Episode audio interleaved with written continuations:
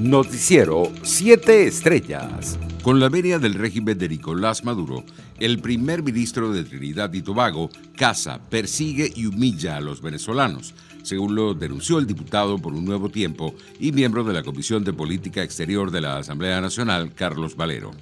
Nuestros hermanos están buscando huir de la crisis humanitaria compleja generada por la administración de Maduro. Esto lo advirtió el parlamentario. Son más de 5 millones y medio de venezolanos que han huido de la crisis económica, sentenció Valero. El ministro de Comunicación del régimen, Freddy Ñáñez, confirmó 438 nuevos casos y 5 fallecidos por COVID-19 en las últimas horas en Venezuela. El total de contagios por coronavirus ascendió a 110.513 y el número de víctimas mortales se ubicó en 993. El jefe del régimen venezolano, Nicolás Maduro, exhortó a la Asamblea Nacional, surgida de las cuestionadas elecciones del 6 de diciembre, a presentar al país un plan de acción 200 días después de su instalación en enero. Una de las primeras leyes que hay que introducir al debate el mismo 5 de enero es la ley del Parlamento Comunal, dijo el dirigente oficialista, y agregó que los diputados deben hacer un balance de la gestión de la Asamblea saliente para señalar la responsabilidad penal y administrativa de los crímenes supuestamente cometidos por sus integrantes. Internacionales. Estados Unidos, el país del mundo más afectado por la pandemia, superó este lunes los 18 millones de casos detectados de la COVID-19, con más de 319 mil fallecidos, según el recuento independiente de la Universidad Johns Hopkins.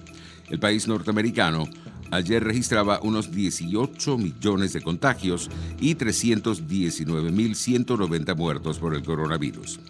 En Colombia, más de 4.6 millones de personas ya tuvieron COVID-19, según un estudio de cero prevalencia del Instituto Nacional de Salud realizado en cuatro ciudades del país, Bogotá, Bucaramanga, Cúcuta y Villavicencio.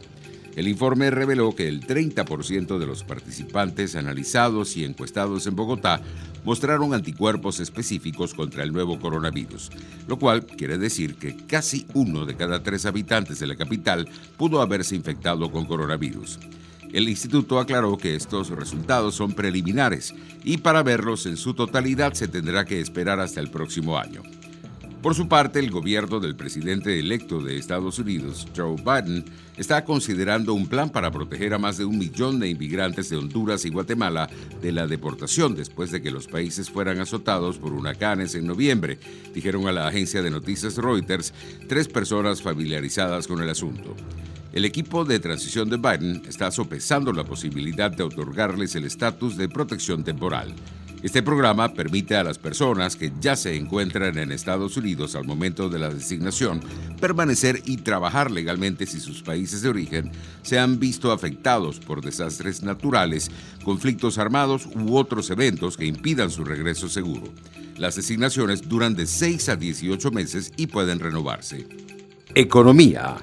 El Congreso de Estados Unidos aprobó este lunes, con los votos favorables de la Cámara Baja y del Senado, un paquete de estímulos por valor de 900 mil billones de dólares para hacer frente a la devastación económica causada por la pandemia.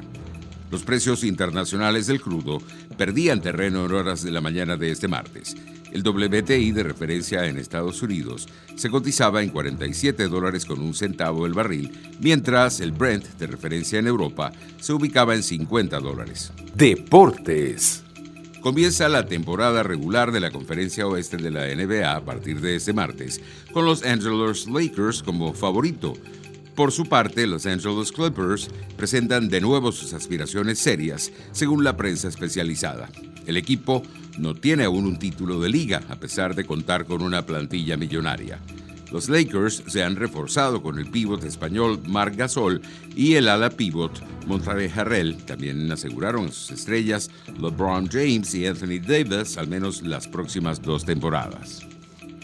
La venezolana Paola Villamizar se consagró campeona del torneo local con el Santiago Morning tras vencer este domingo 2 a 0 en el Estadio Sausalito de Villa del Mar a la Universidad de Chile. La nacida en Maracay llegó a la escuadra del Morning en este 2020 para reforzar al campeón defensor y buscar ese cupo a la Copa Libertadores 2021. Noticiero 7 Estrellas.